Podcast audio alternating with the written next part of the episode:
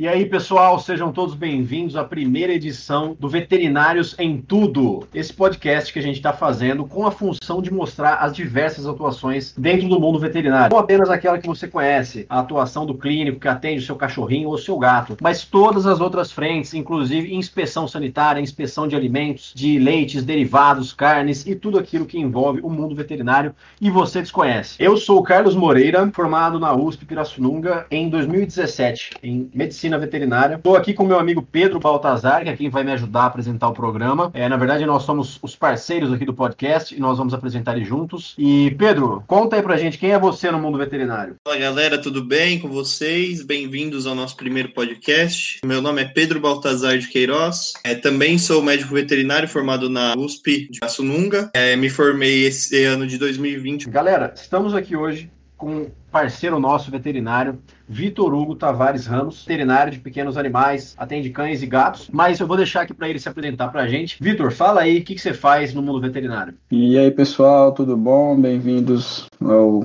podcast Veterinários em Tudo. Fico muito feliz de estar fazendo parte desse primeiro episódio.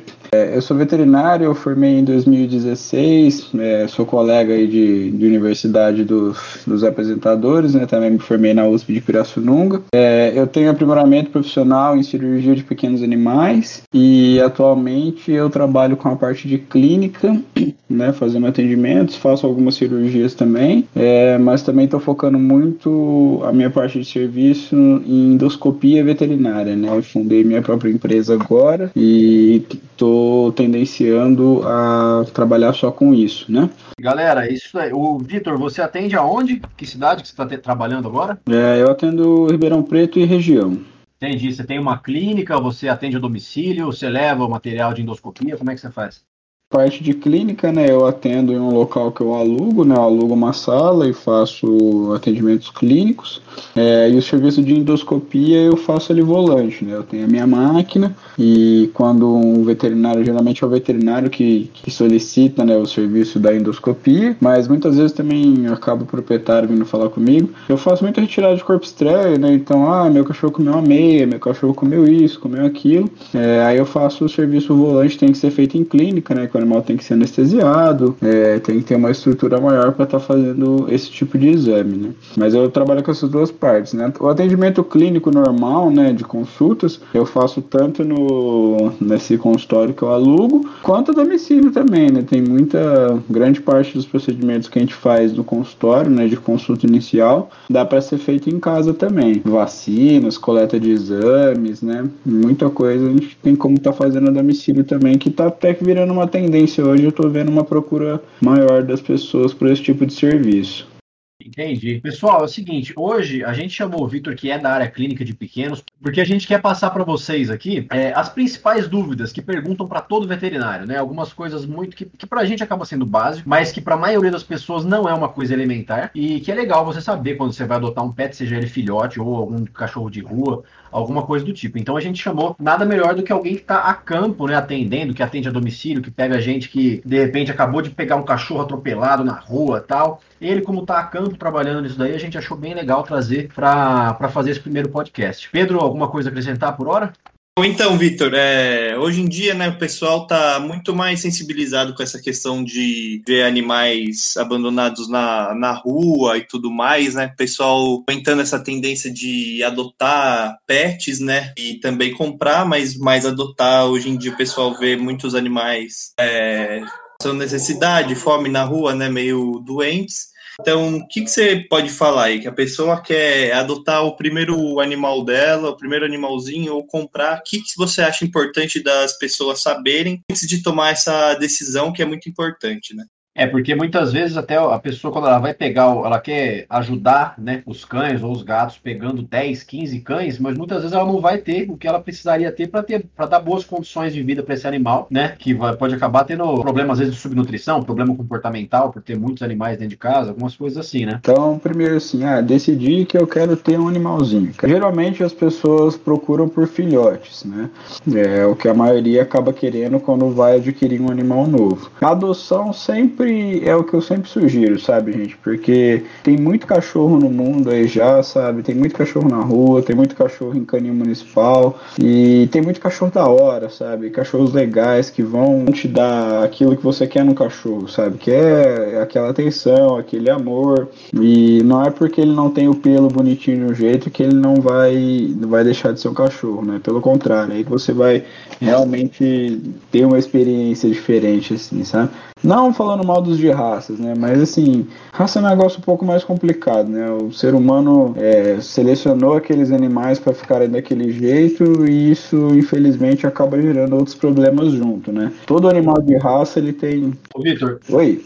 Vitor, o que, que é selecionar os animais para ficar desse jeito? Cachorro, né? Você pega assim, vamos falar assim, dessas raças mais comuns hoje em dia, né? Um, um Shih Tzu, por exemplo, que é o que o pessoal conhece mais. É a raça mais vendida no Brasil hoje é o Shih Tzu. Há 10 anos atrás era o Doberman, pra você ter noção. Um Shih Tzu, você olha para aquele animal, ele não é um animal que, que, que, viveria na natureza, né? Aquilo ali não é, não é uma características de um animal normal, né? O focinho encurtado, os olhos proeminentes, aquele pelo enorme, né?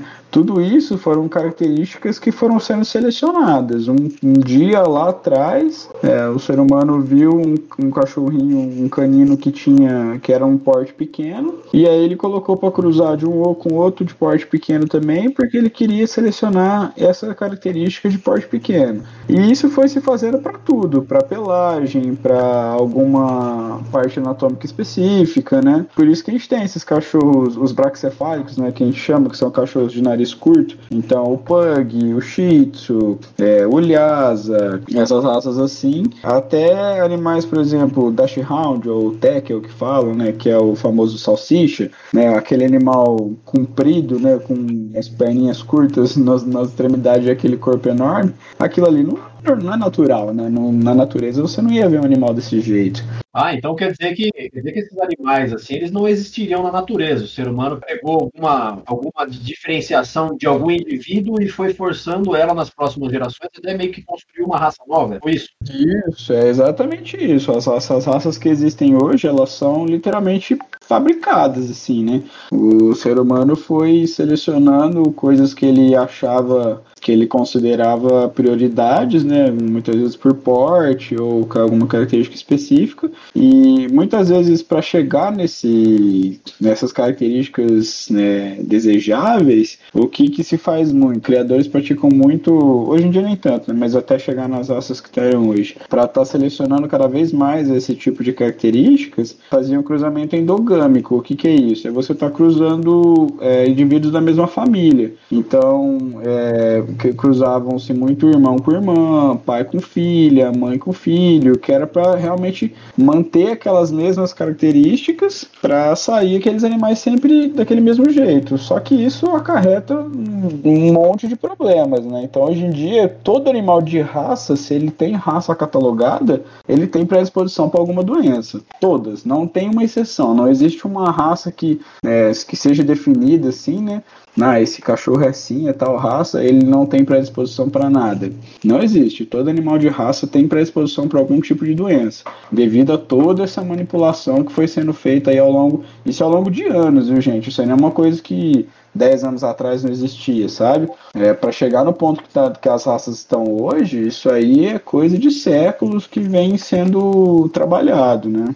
Caramba, isso aí é uma, uma coisa que a maioria das pessoas não sabe, né? Voltando né, ao assunto de ah, adquirir um animal, né, o que, que eu faço? Vamos falar primeiro do filhote. Independente da raça, se for vira-lata, se tiver raça, ah, peguei um filhote, nunca tive um animal antes, o que, que eu faço, o que, que eu preciso fazer? O animal o filhote ele deve ficar com a mãe pelo menos até os 45 dias de idade. Às vezes, se você for comprar de um criador alguma coisa, ele já querer te liberar o animal com menos de 30 dias, assim, ou então bem próximo dos 30 dias, é, não aceite. Espere até os 45, porque isso vai fazer com que ele tenha um desenvolvimento melhor, ele vai mamar por mais tempo, ele vai conviver com a mãe, conviver com os irmãos. Isso ensina muita coisa pro filhote. Eu já atendi animal que foi que foi retirado da mãe muito cedo, né? O, criador acabou vendendo para o proprietário com 25, 26 dias de vida. O animal não sabia beber água, porque ele nunca tinha visto, ele nunca tinha aprendido. Ele não sabia o que, que era um pote de água, que aquilo ali era água, porque ele não viu a mãe fazendo, então ele não tinha referência, né? Então você tinha que vir, colocar um potinho de água na frente dele, molhar o dedo, molhar a boca dele, para ele entender que aquilo ali era água, ele ir dar a primeira lambida na água, sabe? Essas coisas o animal aprende com a mãe, com os irmãos, né? Sempre tem um filhotinho que é mais esperto, que vai aprender primeiro, e aí os outros vão vendo e vão aprendendo essas coisas. Então, por isso que é importante o filhote sempre estar tá passando esse tempo com, com a mãe, né? Então, eu recomendo sempre que ele for pegar algum, no mínimo 40 dias, o ideal 45 dias, assim, para tá, tá retirando do contato com a mãe dos irmãos. O animal, ele fica em aleitamento, o filhote, até cerca de 25 25, 28 dias de vida. É, com próximo disso, próximo dos 30 dias, já começa a descer os dentinhos. Então, assim, ele tendo condição de mastigar a ração, ele já pode estar tá comendo ração. Sempre ração específica para a idade, né? Então, se é um filhote, ração para filhote. A questão de estar tá amolecendo, estar tá colocando água, vai muito assim de cada animal, da dentição dele. Se você vê que ele está conseguindo já descer os dentinhos dele, ele está conseguindo comer a ração seca sem problemas, pode deixar só na ração seca. Ah, o dente dele está descendo, mas ele ainda não está conseguindo morder direito. Eu estou vendo que ele tem um pouquinho de dificuldade para comer. É, pode estar tá molhando essa ração, né, com uma água quente assim, uma água morna uns 10 minutinhos antes, para dar uma amolecida e facilitar um pouco para ele estar tá comendo nunca deixar isso daí durante o dia inteiro, né? Então, por exemplo, assim, é, se ele tiver nesse período que você tá vendo que ele não tá conseguindo comer a ração seca e tentando que amolecer, tem que amolecer, colocar para ele comer, ele vai comer, ah, hora de comer, você tem que tirar isso daí e jogar fora. Você não pode deixar aquela ração úmida ali o dia inteiro, senão vai chamar mosca, vai chamar formiga, né? Nenhuma ração, na verdade, até a seca não é interessante a gente deixar à vontade para os animais. É sempre bom estipular horário. Em questão de alimentação, filhotes, no, no início dos primeiros meses, assim, até uns 5, 6 meses, é bacana sempre estar tá deixando um pouquinho de ração mais à vontade, por questão de filhotes fazerem hipoglicemia, né? Eles ficam com a, o açúcar no sangue abaixo, né? Eles podem fazer isso com um pouco mais de facilidade do que animais adultos. Então, no começo, às vezes se a pessoa não tem condição de estar tá colocando alimento várias vezes ao dia, né? Três, quatro vezes ao dia, e o animal, o filhotinho vai ficar grandes períodos sem ter gente perto, né? Às vezes a pessoa sai para trabalhar de manhã, volta só à noite, né? E daí assim é legal tá deixando um pouquinho de ração à vontade para ele, para ele sempre ter o que comer ali para evitar essa hipoglicemia. Mas só quando é mais filhote mesmo. Depois que está um pouquinho maior, já é interessante estar tá estipulando os horários para alimentação e com a quantidade certa também, né? Isso aí dá, dá um outro programa, dá um outro assunto para a gente estar tá falando mais focado na parte de nutrição, né? Eu vou passar só um pouquinho mais por cima aqui. Então, alimentação, outras, outras coisas que tem que ficar esperto com filhotes, né? Vacinas e vermifugação. É, vacina hoje é uma coisa extremamente importante que tem que ser feita. Vai te evitar muita dor de cabeça aí num, num, possível futuro próximo, porque tem muita gente que reclama, às vezes, assim, ah, mas tem que vacinar, não sei o quê. Mas, meu, vale muito mais a pena você pagar uma vacina, fazer o protocolo certinho, do que aí depois de 4, 5 meses aí, ou então até quando o animal estiver adulto, ele pega uma doença complicada aí que a vacina protegeria, e aí você vai ter que gastar com consulta, vai ter que gastar com exame, vai ter que gastar com internação. Perigoso até você perder o seu animal porque você não quis fazer uma vacina uma vez por ano. Então, assim, é uma coisa extremamente necessária e que gera muita qualidade de vida, tanto para você principalmente para o seu animal. Então, como é que funciona o protocolo de vacinação para filhotes?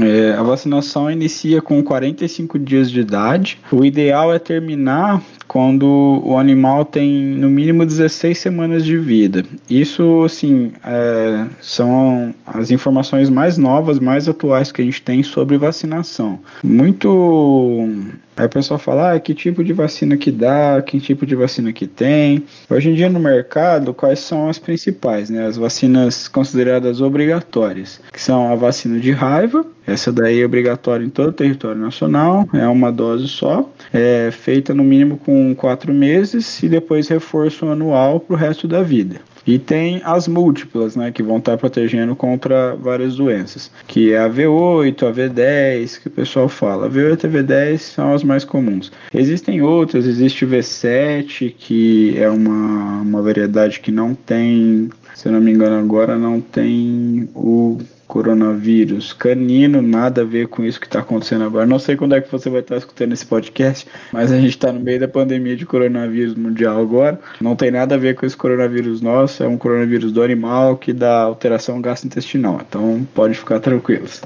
É, mas enfim, tem essa V7, mais basicão que mais comum V10 e V8. Qual a diferença das duas? É, a V8 ela tem duas cepas de leptospirose, enquanto a V10 tem quatro cepas de leptospirose. Ah, então a V10 é melhor? Não necessariamente, porque essas duas V10, essas duas cepas de, de leptospirose que tem a mais na V10, são duas cepas que não ocorrem no Brasil. Então, é, não tem necessidade da gente estar tá fazendo a V10 nos nossos animais. Se você assim vai viajar com seu animal para fora, vai para a Europa, coisas assim, ok, faça a V10, né? Que, mas não é a realidade da grande maioria das pessoas. Né? Então, a V8 ela já está fazendo a imunização completa do seu animal e até melhor porque você não está estimulando o sistema imune dele é, para uma coisa que ele nunca vai ter contato, né? Então isso aí tem vantagens também de tá, não tá estimulando tanto o sistema imune assim, porque isso pode acabar.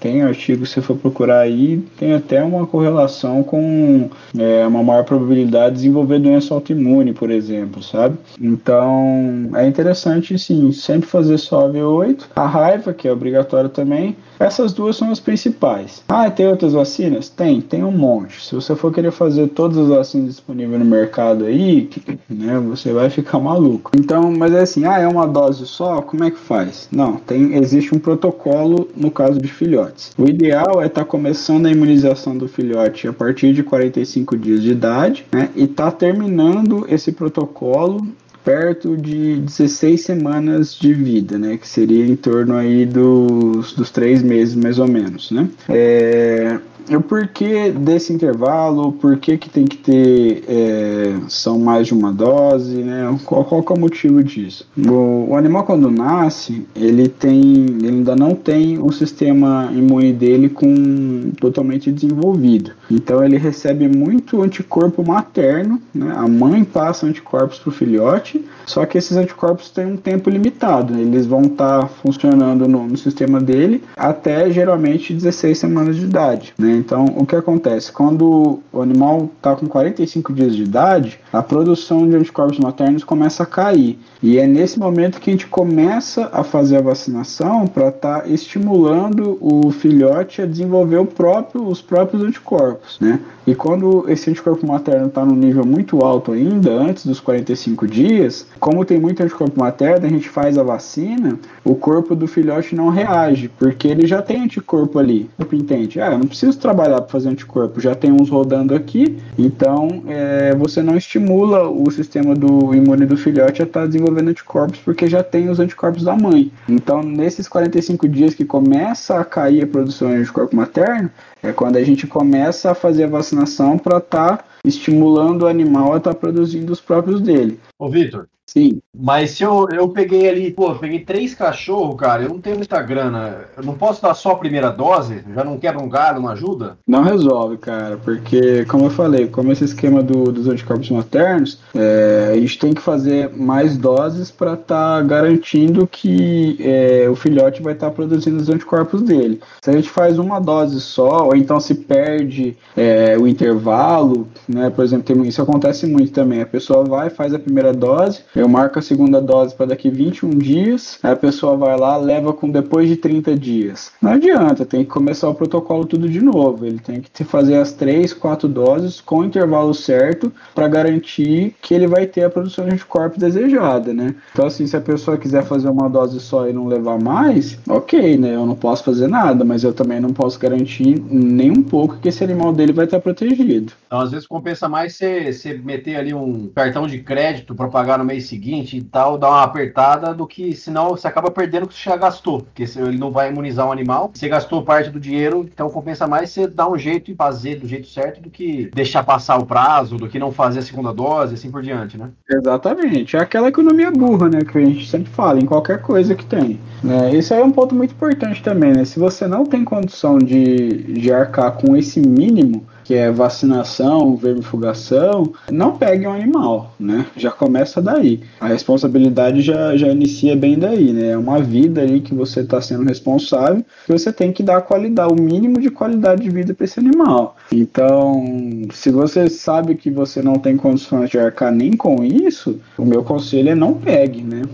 É melhor você não ter do que você acabar pegando e achando que tá, ah, não, mas é, não, eu quero, é lindo, não sei o que lá, tô ajudando, né? Mas aí depois o animal, esse animal fica doente, pega uma parvovirose aí, pega uma sinomose, que são doenças muito complicadas, sabe? Doenças realmente terríveis, assim, que a gente vê a piora do animal muito rápido, é um quadro é, muito. É assim, que realmente mexe com as pessoas, sabe? A gente vê que o animal tá sofrendo por conta de uma vacina aí que você não fez direito, né? Você acaba passando por um sofrimento muito grande e gastando muito dinheiro, né? Que infelizmente hoje em dia as pessoas só, só, só percebem as coisas quando mexem no bolso, né? Então isso aí também é uma questão.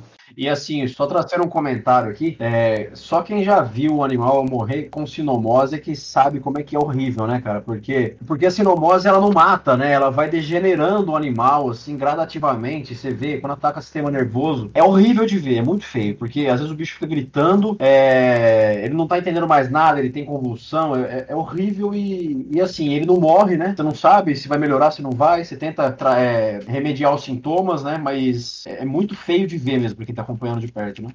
É, aí chega no ponto que não tem mais opção, né? A, a pneumonia não tem uma, uma cura especialmente dita, né? A gente faz um tratamento. Existem medicações que funcionam muito bem, você consegue reverter ou segurar a maioria dos sintomas, né? Mas ela não tem, não é igual uma dor de garganta, ah, toma esse remédio aqui uma semana você tá bom, sabe? Não existe uma cura milagrosa assim. Tem muitos animais que, infelizmente, a gente tem que optar pela eutanásia porque não tem nenhuma perspectiva de melhora, né? Você fazendo a vacinação correta, né? No intervalo certo, tudo certinho, você evita. Sim, vacina não é 100% também, como nada nesse mundo, né? É, a vacina também, até a vacina nossa de humano, né? Nenhuma vacina garante 100%, mas é mais de 90% aí de proteção, com certeza, sabe? Então, é, e por isso que o, isso que o Victor tá falando é muito importante, né? Então, a pessoa tem que pensar bem, porque se não tem nem condição de dar a vacina que precisa para o animal, pois se o animal ficar doente, não vai ter condição de pagar o tratamento, porque muito provavelmente vai ser muito mais caro que uma vacina, né, Victor? Com certeza, com certeza, meu Deus, não, não tem nem comparação. A vacina é um dado ridículo, se for pego comparado com um tratamento aí de uma sinomose, uma parvovirose aí que muitas vezes o animal vai ter que ficar internado, que uma internação em um local até que barato aí tá na faixa de uns 150 reais o dia. Aliás, pessoal, uma coisa que é importante, a gente vai fazer um programa só sobre isso, é sobre preço, tá? Sobre os gastos que você tem com veterinário. Porque muita gente fala, pô, veterinário é tudo rico, porque eu vou, eu levo meu cachorro lá, eu gasto mil reais num dia, em três horinhas que meu cachorro ficou lá, né? E eu não sei, você tá rico, Vitor? É, tô longe disso, irmão. a gente vai fazer um, um, programa só sobre isso, galera, porque muitas vezes a gente tem essa banalização do profissional, né? É, achando que o cara tá ganhando rios de dinheiro ali e a gente quer fazer um programa só para mostrar, para falar sobre os gastos, sobre o que, que do que, que você tá gastando lá quando você leva o seu cachorro, quanto disso que fica pro cara que tá te atendendo, tá? Mas isso aí vai ser outro programa. Ô, Vitor, e assim, é, eu tô na fase, estou vacinando meu, meu filhote, tá? É, só que eu ainda não terminei, eu dei só a primeira dose. Eu posso já começar a passear com ele na rua, é, ou é melhor eu esperar? Eu posso, ele pode ter contato com outros animais. Se eu trouxer um animal de rua para casa, é bom eu afastar? Como é que eu tenho, eu posso conduzir isso a partir de, dessa questão aí do começo da vacinação? É, boa pergunta, cara. Todo mundo faz essa pergunta também. É, não, o indicado o que, que é? O animal ter contato com rua, com outros animais, só depois que ele acabar o protocolo, né? Porque é aquela questão dos anticorpos que eu tinha comentado. Ele ainda está produzindo os anticorpos dele, né? Então, assim assim, a gente sempre fala para estar tá evitando de passear na rua, pet shop é uma coisa muito importante. Tem muita gente que me, me pergunta assim, ah, mas já posso levar para tomar banho? Posso levar para tomar banho? Gente, não, não pode, né? O pet shop tem muito mais concentração de animal do que você, por, por exemplo, passear na rua, passear numa pracinha, né? No pet shop ali é um espaço de, de 6, 7 metros quadrados com 20 cachorros dentro, né? Então é um ambiente muito mais propício para o seu filhote pegar uma doença do que ele tá passeando na rua. Não é indicado fazer nenhum dos dois, mas assim, ah, pode dar banho? Pode, a água não mata ninguém. Só que tem que dar banho em casa, né? Então, coloca no chuveirinho ali, uma aguinha morna, usar shampoo de cachorro, né? Pra estar tá limpando o seu animal. Sempre colocar algodãozinho na orelha para evitar de entrar água. Quando for secar, bastante toalha e secador. Tem que deixar o pelo bem seco. Lógico, sempre com bom senso ali para você acabar não queimando, não machucando seu animalzinho, né? Deixa o secador um pouco de longe ali, vai demorar um pouquinho, vai demorar, mas faz parte. Ô, Vitor, e mais uma dúvida aí que o pessoal tem bastante em relação às vacinas, né? As vacinas nacionais e as importadas. O que, que você pode falar sobre esse assunto aí? O que é melhor para o tutor vacinar o, o seu animal? Também é um assunto bem recorrente, Pedro. É, eu, pessoalmente, opinião profissional, e te garanto que vai ser a opinião aí de grande maioria dos veterinários, que é sempre estar tá optando pela vacinação é, com a vacina importada. A pessoa fala, nossa, mas por quê? Que não sei o que lá. A gente, assim, teoricamente, é, a vacina nacional e a importada, é, elas têm que passar pelos mesmos testes para serem aprovadas para o mercado. Mas a gente, na rotina clínica, a gente vê uma diferença muito grande né, de animal vacinado com, com a nacional fez o protocolo certinho, respeitou todas as datas, começou na idade certa, terminou na idade certa e o animal fica doente. Né? Isso assim é uma coisa que é bem, é, eu gostaria que não fosse, mas é mais comum do que a gente imagina de acontecer aí na, na rotina do dia a dia. E não é uma coisa que a gente vê tanto com as vacinas é, importadas. Existe, pode acontecer, pode, pode acontecer. Já já já teve colega meu que, que pegou o animal, fez o protocolo todo certinho para importada também e, e acabou acabou que ficou doente, né? Nesses casos, dependendo do fabricante, é, você entrando em contato, fazendo os exames comprovando que o animal realmente pegou a doença, dependendo do fabricante, ele até arca com os custos da, do tratamento, né? Quando a vacina é importada. Eu não lembro agora certinho quais marcas fazem isso, mas se você for dar uma pesquisada, tem, tem algumas questões assim também. Gente, isso é, são chances mínimas, tá? Eu quero deixar isso bem claro, que às vezes a gente fala umas coisas assim e a pessoa fica só com isso na cabeça e esquece do resto, né? E assim, são, são situações extremamente é, não rotineiras, sabe? É um caso de um em um milhão, assim, mas que pode acabar acontecendo. E assim, guardar a carteirinha de vacinação do seu animal, né? Porque senão você não tem nem como provar que tá certinho, né? Sim, extremamente importante também. Carteira de vacinação, você é igual a gente, é um documento do animal ali que tem todo o histórico dele, né? Então, sempre legal estar tá guardando, deixa junto com o documento seu, né? Geralmente o pessoal sempre tem uma pastinha em casa com os documentos que não mexe muito. Deixa a carteirinha ali também junto, que daí você não perde, você sabe sempre onde é que tá. Precisando, leva no veterinário, leva a carteirinha, que é uma, uma fonte de informação bem bacana pra gente, né? Às vezes até em diagnóstico mesmo, de, às vezes não, muitas vezes, né? O animal chega com algum sintomas e aí a gente pergunta, ah, é vacinado? Não, que vacina que usou? Né? Isso também direcia, de, direciona é, condutas que a gente vai ter durante a consulta, né? A gente vai, pode pensar em uma coisa ou pode pensar em outra, dependendo das vacinações também, né? Por isso que é sempre muito importante. Então, Vitor, então, outra questão importante o pessoal saber é a questão da vermifugação, né? Como que começa a vermifugar o animal? Com que idade? De quanto em quanto tempo?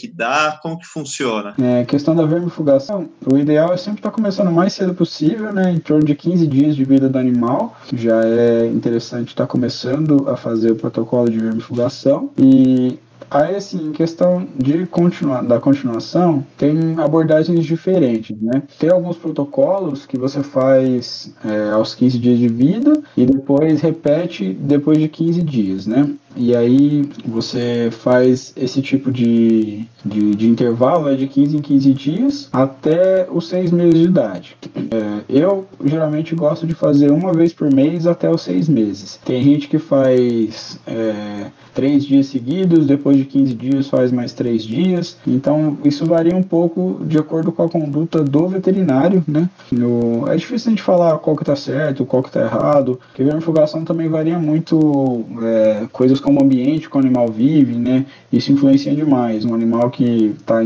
um apartamento é diferente do animal que vai crescer num sítio, né? Então, isso daí acaba, acaba entrando em conta também quando o veterinário vai decidir o protocolo de, de vermifugação. Mas geralmente esse de uma vez por mês até os seis meses funciona para a maioria dos animais, né? E depois, ah, depois dos seis meses, então, como é que eu faço, né? Esse de uma vez por mês é só enquanto é filhote. Depois que o animal já ficou adulto, a gente faz a vermifugação uma vez a cada seis meses para animais que são de cidade, são mais domiciliados, e animais que têm mais contato com rua ou até que são de sítios, chacras. É interessante estar fazendo de três em três meses, né? A adulta ela funciona assim, os, os vermífugos sempre vêm em duas doses, né? Geralmente sempre são dois comprimidos. Então você dá um, depois de 15 dias você dá outro, aí o animal está vermifugado por, pelo tempo correspondente, né? Então ou seis ou três meses para estar tá repetindo isso daí. É, então, sim, filhotes, vacinação, vermifugação, é, alimentação, né? Também é bacana estar tá falando. A gente falou um pouquinho no começo lá, agora indo um pouquinho mais, mais a fundo, né? Então, se possível, sempre deixar o animal é, mamar o máximo possível e introduzindo a ração ali com cerca de 30 dias, 35 dias de vida, que é quando os dentinhos vão começar a descer, ele vai ter condição de estar tá de estar tá comendo alimento sólido. É, existem as papinhas de desmame que a gente fala também no mercado, né? Que é uma, um período de transição aí para ele estar tá tirando do leite e estar tá começando a comer a alimentação sozinho. Geralmente a gente usa para animais que ou que a mãe não deixa não deixa mais mamar, né? Ou em casos que com o criador acabou vendendo o animal muito cedo, né? Que não era para ter sido o caso. Ou até mesmo de ter pegado na rua aí, né? Uma cachorra pariu, uma gata pariu, alguma coisa assim. E a pessoa pegou o filhotinho não sabe o que dá a comida e, e, e, não tem ainda os dentinhos descidos, né? Isso é um ponto importante também de falar. Por exemplo, se eu adotei um, adotei um animal muito novinho, a mãe abandonou, né? Ele não tem menos de, de 30 dias, o que que eu faço, né? Tem os sucedâneos que a gente fala, né? Que são é, como se fosse o, o leite em pó que criança toma, né? É a versão pro, pro filhote e pro, pro cachorrinho, né? É um preparado, você compra um leite em pó é, específico, né? Para pro, pro animal, mistura com água e vai dar aí de 4 a 5 vezes por dia, né, de acordo com, com o fabricante ali e o auxílio veterinário também, que é um substituto do leite materno. Né, você dá aí até em torno dos 25, 26 dias de idade, que é quando você pode começar a introduzir a papinha, aí você dá a papinha por cerca de 15 dias, desceu já os dentinhos todos, você já pode estar começando a introduzir ração, e aí depois disso fica só na ração, né. São alguns, algumas técnicas que a gente pode usar aí nesses períodos de, de transição. O ideal mesmo, assim, situação perfeita, o que, que é? O animal junto com a mãe, com os irmãos, até mais de 40 dias, e aí ele já vai, é, quando está chegando mais perto dessa idade, né, você já colocar é, ração seca à disposição, e ele aos poucos vai começar a pegar, vai começar a se interessar, a mãe vai comer um pouquinho, ele vai ver que aquilo ali é comida, e o animal sozinho começa a fazer a transição de parar de tomar leite e começar a comer comida, né? E também porque, como, conforme os dentes vão, vão nascendo, a mãe começa a ficar brava porque vai machucar ela, então ela já não deixa os filhotes não mamarem tanto assim, né? E aí ele vai começar a procurar a ração. É o curso natural da coisa.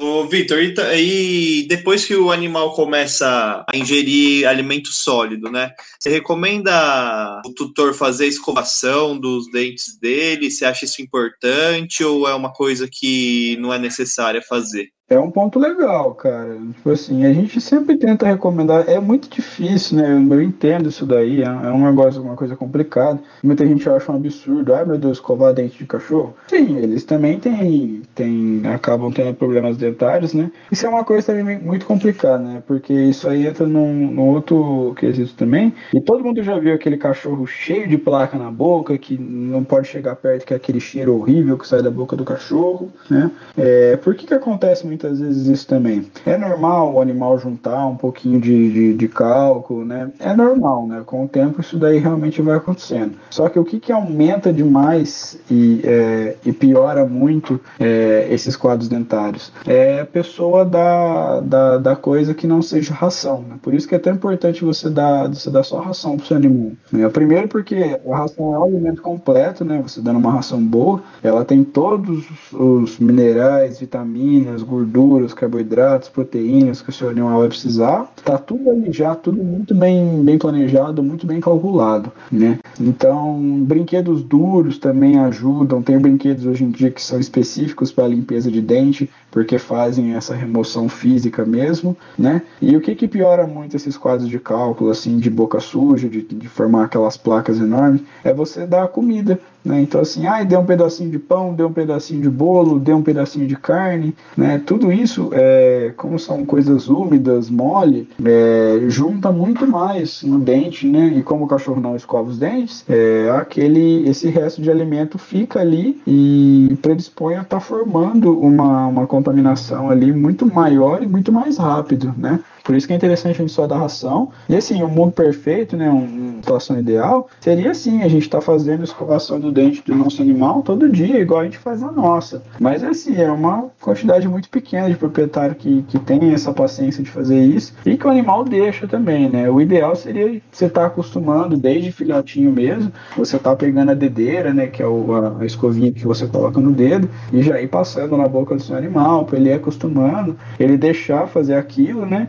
E virar uma rotina mesmo. A pasta de dente que usa é pasta de dente para cachorro, não é pasta de dente que a gente usa a nossa. A nossa tem muito flúor, né? O animal ele não cospe o que você escovou o dente, ele vai acabar engolindo. Então, se você usa uma pasta de dente normal, a chance de, com o tempo aí, se o animal intoxicar por excesso de flúor é muito grande. Ele não vai estar tá cuspindo isso. Uma coisa que eu, que eu, que eu traço paralelo assim, né, que a galera tem esse preconceito, que muitas vezes é pela questão de, ah, imagina, que nem se falou, né? Pô, escovar o dente do cachorro. Mas, gente, é muito simples. Uma coisa que praticamente, que aumentou demais, assim, a nossa, a nossa expectativa de vida humana é saneamento básico. É higiene, é você se ele eliminar contaminação de patógenos, de agentes patógenos e acabar engolindo eles e, né, porque basicamente é isso. E os cães, é, a, a, higiene nos cães é uma coisa que pode possibilitar que eles vivam muito mais com mais qualidade. O não ter tártaro não é só pela questão do mau hálito, ah, não me incomoda isso daí, mas o animal ficar engolindo aquelas placas bacterianas pode predispor a endocardite, por exemplo, né, Vitor?